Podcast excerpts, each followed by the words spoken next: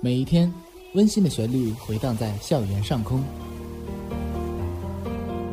这里是辽宁，这里是辽宁科技，这里是辽宁科技大学广播电台科大之声。科大之声，科大之声。There is the broadcasting station of University of Science and Technology，辽宁。因为用心，所以动听。FM 七十五点五兆赫，科大之声，听出你的感觉。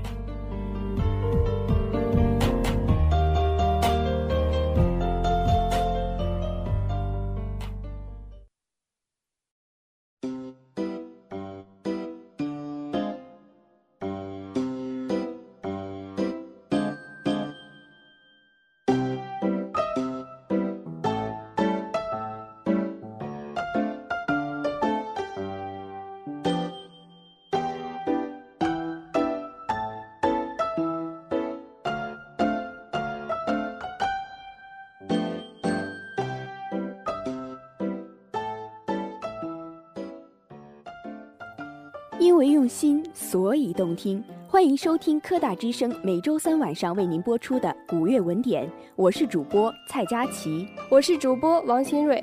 我们科大之声的喜马拉雅 FM 和播客频道也已经上线了，大家可以搜索辽宁科技大学科大之声，对我们的节目进行订阅，就可以随时随地听到我们的最新鲜的节目了。是的。大家有什么意见和建议的话，也可以在下方对我们的节目进行评论，我们会积极和大家进行互动交流，期待大家的参与。好的，下面就是我们的校园新闻时间。五月十八号，历时一天半的辽宁科技大学第四十八届运动会在一片锣鼓喧天中圆满落幕。校党政领导及全校师生员工参加闭幕式，副校长郭连军主持闭幕式，党委副书记侯锡林致闭幕词。校领导为获奖单位学生颁奖。本届运动会是一次高水平、有特色、求创新的体育盛会，共有一千四百七十三名教工学生激烈角逐于五十五个项目。黄亚亚连续三年取得二百米冠军，电子与信息工程学院斩获学生男女团体冠军，机械工程与自动化学院、化学工程学院分别赢得亚军和季军。理学院获得教工团体一等奖，校机关与化学工程学院分别获得第二和第三名，工商管理学院等十三个代表队获体育风尚奖，电子与信息工程学院等八十九个单位荣获体育先进单位，应急分队获得特殊贡献奖。今年是深入学习贯彻落实习近平新时代中国特色社会主义思想和十九大精神的开局之年，是实施“十三五”规划承上启下的关键一年，也是学校建校七十周年，更是学校改革发展进程中具有里程碑意义的一年。侯锡林说。本届运动会充分展现了辽科大人不畏困难、团结协作、乐观向上、奋勇争先的精神。他必将长久地激励全体师生员工不断超越自我、锐意进取。希望大家能够将更高、更快、更强的运动精神带到今后的工作和学习中去。为推动学校各项事业的健康发展而努力工作，以更加饱满的热情、更加昂扬的斗志、更加务实的作风，砥砺进取，开拓创新，谱写学校改革发展的新篇章。辽宁科技大学土木工程学院2017级建环专业学生李宽在1569名候选人中脱颖而出，获评中国大学生自强之星荣誉称号。据悉。本次中国大学生自强之星寻访活动以“青春自强，励志华章，不忘初心跟党走，青春共筑中国梦”为主题，旨在寻访当代大学生中可亲、可敬、可信、可学的榜样，引导广大青年学生积极进取、拼搏奋进，努力成长为中国特色社会主义事业的合格建设者和可靠接班人。活动于二零一七年十一月启动，历时七个月，经校团委、团市委、团省委选拔推荐，最终由团中央专家委员会审定，在全国范围内表彰在爱国奉献、道德弘扬、科技创新、自主创业、志愿公益等方面取得突出成就的优秀大学生九十七人，辽宁省四人获此殊荣。三月二十二号，辽宁省委召开了传达学习全国两会精神的工作会议。会上，省委书记陈求发表了重要讲话。他在讲话中指出，习近平总书记在十三届全国人大一次会议上的重要讲话，深刻论述了中国人民的伟大创造和伟大精神，充满对中华文明的自豪，对中国人民的深情，对中国发展的自信，充分展现了当代中国共产党人的雄心壮志，宣示着神圣的责任担当，彰显了真挚的人民情怀。发出了奋进新时代的进军号令，必将极大提振全党全军全国各族人民的精气神儿，凝聚起团结奋斗的磅礴力量。全省上下要认真学习，切实领会，准确把握习近平总书记重要讲话的深刻内容和重大意义，切实把思想和行动统一到讲话精神上来，紧密结合实际，抓好贯彻落实。会议就如何响应省委号召，做好学校的贯彻落实工作提出以下要求：一是认真组织学习两会精神，要学习习近平总书记在人大闭幕会上的重要讲话，要开展好宪法教育，要组织学习政府工作报告和其他重要讲话，要把学习贯彻全国两会精神作为重要政治任务，着力在学懂弄通做实上下功夫，切实把思想和行动统一到中央决策部署上来。特别是要认真学习贯彻习近平主席在人大闭幕会上的重要讲话精神。习近平主席的重要讲话，深情讴歌了我们伟大的人民、伟大的民族、伟大的民族精神，勉励国家机关工作人员始终把人民放在心中最高的位置，始终全心全意为人民服务，始终为人民利益和幸福而努力工作。要深刻领会讲话精神实质，积极践行发展为了人民的理念，凝聚人民群众的需求和关怀。立足岗位，做好本职工作，为教育强国建设添砖加瓦，贡献才智。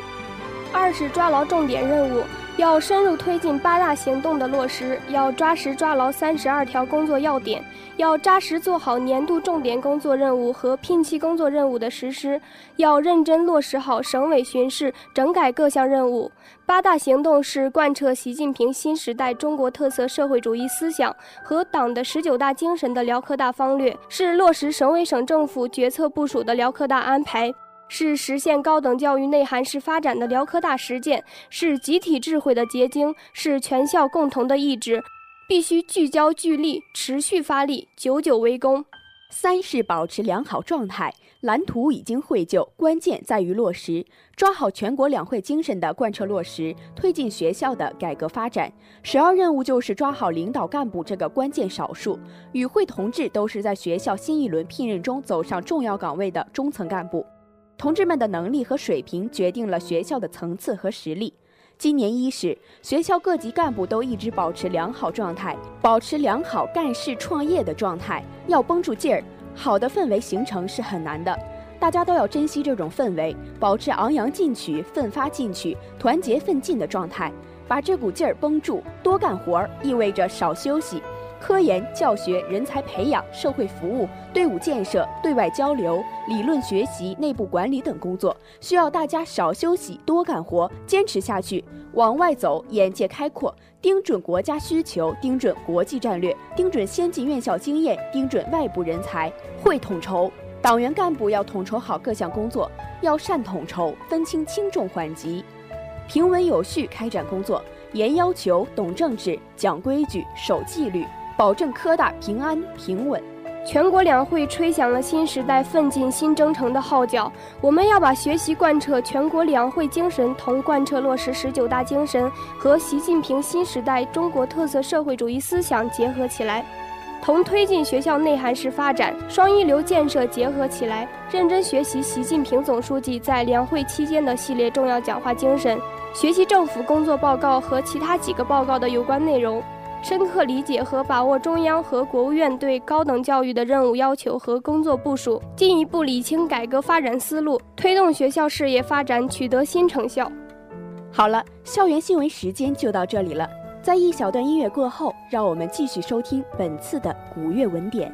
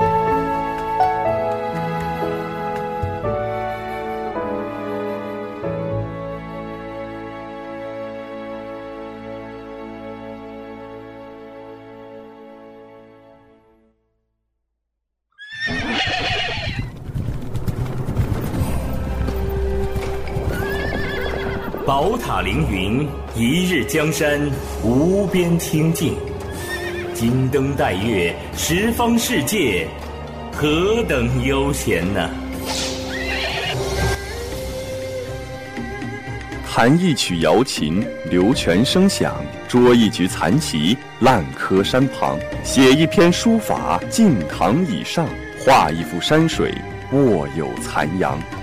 春来百花齐开放，夏至荷花满池塘，秋后菊花金钱样，冬至腊梅带雪霜。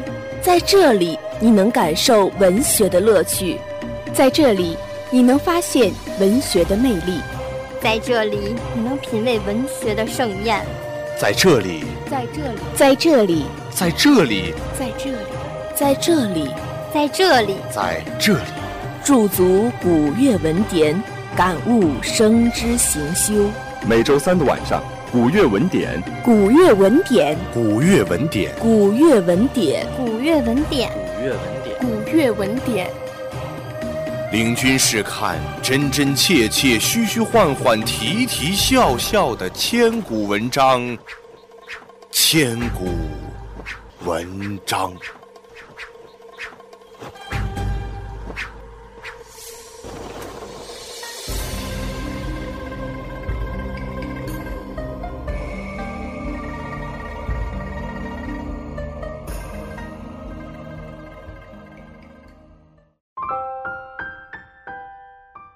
回来，我是主播石岩，让我们一起领略散文的魅力吧。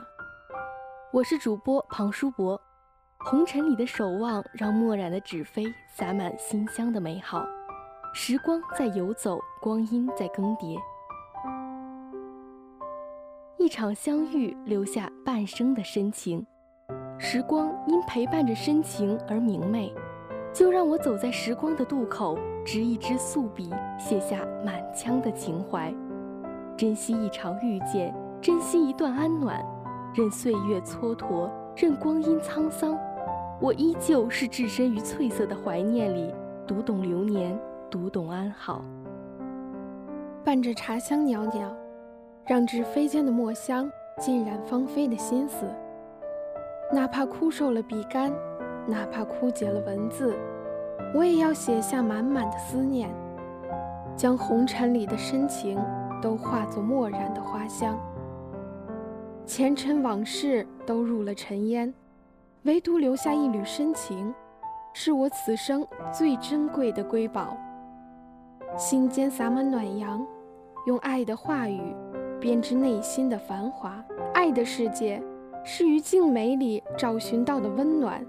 是于简单里明了的芳华，我稚嫩的笔划过爱的花蕊，于是时光静美，安暖而行。一纸红尘，半生深情。时光流逝间，庆幸留下爱的芳菲，用半生的等待，等到半生的爱情。眉眼间描画出爱的朱砂印记，年轮里的苍老。鬓角的苍白也不能洗刷爱的情深，红尘为心灵添加太多的沧桑，岁月为鬓角添加太多的皱褶和苍白。只有爱随着时光前行，像酒酿的美酒，越发散发出醇厚的香气。如梦的时光带走青春年少，唯有一份深情在心间畅游着。安暖着悲喜交集的心扉。陪伴是生命中最厚重的珍宝，携手走过人生路上的风风雨雨，一同搀扶度过每一次的跌宕起伏。悲伤间有爱的扶持，欢喜间有爱的陪伴，于是时光不老，光阴安好。希望每日醒来，可以听见窗外的鸟儿。正在唱着欢欣的歌谣，可以望见苍绿间花团锦簇，芬芳美好。而此刻的爱，是一碗热腾腾的早饭，或是一杯升腾着袅袅热气的牛奶。美好就是如此简单，简单到每日的一句问候，一朵微笑。清浅的日子让心间洒满阳光，明媚的时光行走在繁华都市，牵手相约一世的相扶相依，看尽繁华盛景，看尽寂寥落寂。我们只是最普通的人，却拥有此生的深情。最简单的爱恋，是伴着春花秋月的安暖一笑，是平平淡淡里的喷香的饭菜，是安暖人生悲伤的温暖的眸光。生命在日历里消散着，爱是盛开在心里的美好。爱的花瓣在清风里摇曳，眸光里的爱在时光里流韵。此生的相伴，是遇见后一切都安好，是生命简洁的素笔画里娇艳的一抹艳丽。含香的时光带着爱的芳菲，满眼满心都是你的深情。红尘里，无论攀上高峰还是跌入低谷，都因有爱的相扶相携，让一切蹉跎都化为虚无。四季间的冷暖，因爱而充满了诗意。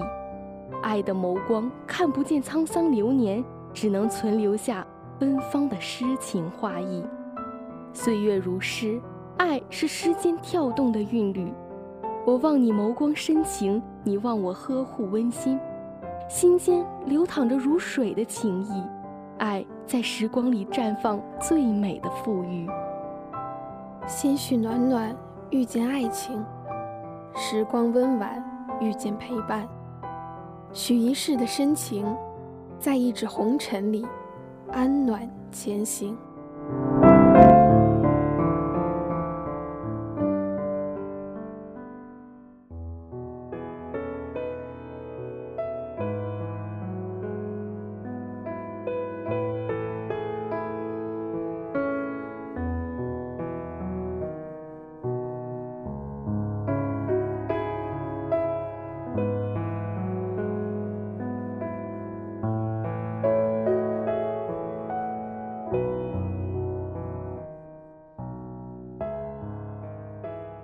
欢迎收听本期《走进名家》。大家好，我是主播白开元，我是主播马东鱼。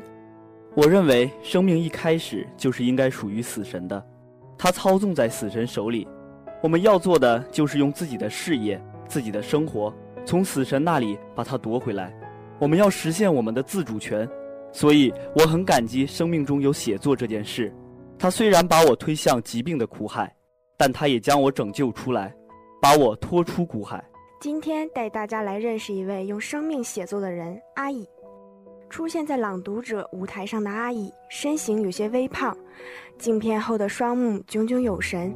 他表情严肃，说起话来慢条斯理，说出的每个字都自有一种文采在其中，仿佛精雕细琢，一如他笔下的文字。作为七零后小说家，从二零零八年到二零一八年。阿姨以每年出版一本小说或随笔的频率，创造出了写作的高峰，也捧得了一个又一个荣誉。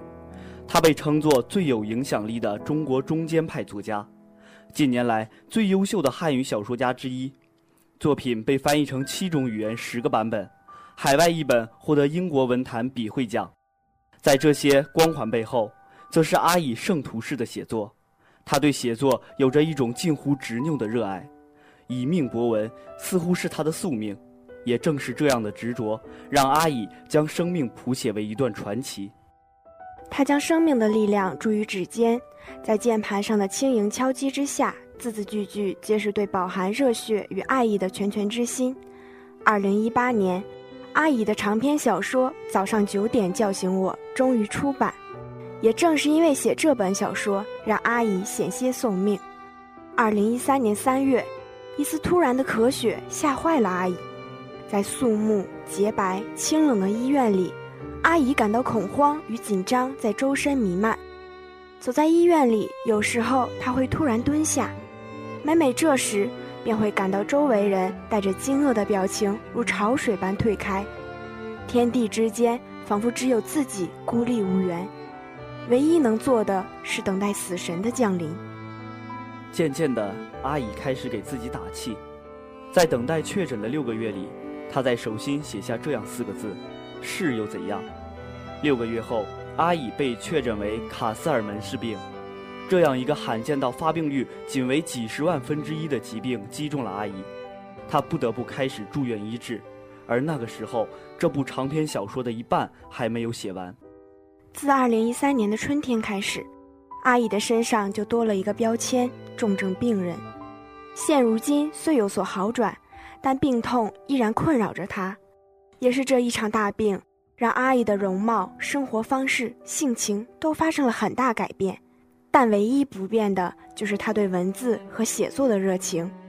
生病之前，阿姨曾经一天二十四个小时都不停写作，甚至在睡梦中都在与小说中的人物对话，抽烟喝酒，一天只吃两顿饭。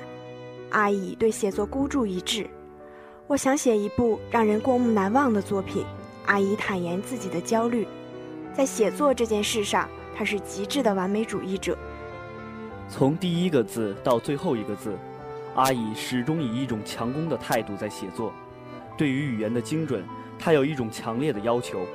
他经常对自己的文字推倒重来。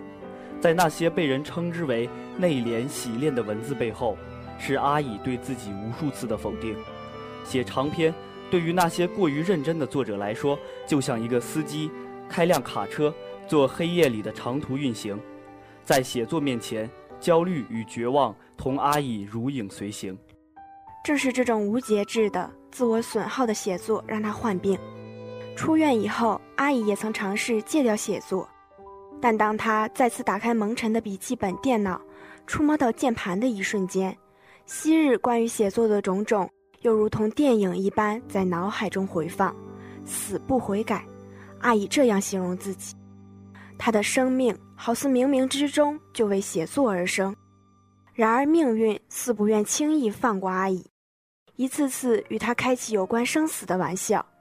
二零一七年，因为疾病和激素治疗，阿乙的肾脏出现了问题，需要进行手术，发高烧，走路喘息不止。即使这样，阿乙仍满心只撑着写作这一件事。他冒着风险，自己从一天三片激素增加到二十片，只为多增加一些时间。只有完美呈现出来这个长篇，才觉得人生了无遗憾。阿乙几乎耗尽半条命完成了他的长篇小说，但这远非结束的序幕。在一次新书签售会上，阿乙曾说：“哪怕给我一个亿，我也不会放弃写作。”他把自己实实在在地交出去，放在祭坛上。交付给写作本身，在文字面前，阿乙不认为自己是天才，但他却是毫无疑问的苦修者，将生命的全部热忱投入其中，以磨刀般的方式打磨每一个字句。阿乙说：“我想我死的时候，我的桌子上摆满我的作品，这就是我的人生意义。从一个一眼就能看到一生模样的县城警察，到最受期待的华文小说家。”阿乙用十几年的时间实现了他自少年起便生发的远方梦与文学梦，在小说面前，阿乙始终觉得自己是他的仆人，在追逐细腻而灵动的故事的道路上，阿乙无数次告诉自己：“我这条命就是为文学准备的。”在阳光猛烈、万物显形里，阿乙这样写道：“每一个选择了孤独的人，都走在少有人的路上。”阿乙正是如此。以对待生命同样的忠诚和热情对待小说，忠贞不渝，步履不停。他朗读了史铁生的《我与地坛》，以此献给在写作道路上引领、支持和帮助我的人。每一步，每一步，其实一步步都是走在回去的路上。但是太阳，它每时每刻都是夕阳，也是旭日。文学家左拉曾这样说道。生活的道路一旦选定，就要勇敢地走到底，绝不回头。阿乙正是这样，在写作的世界里，文字具有跨越生死的力量，将生命的宽度与厚度延展开来。不知不觉，时间过得真快，这一期的古月文典又要和大家说再见了。感谢大家的收听，也欢迎大家登录三 w 点 ustl 点 edu 点 cn 在线收听本节目。本期编导。赵凌博、王思琪、周慧敏、杨凯，主播蔡佳琪、白开元、庞书博、王新瑞、马东瑜、石岩，让我们下期再见。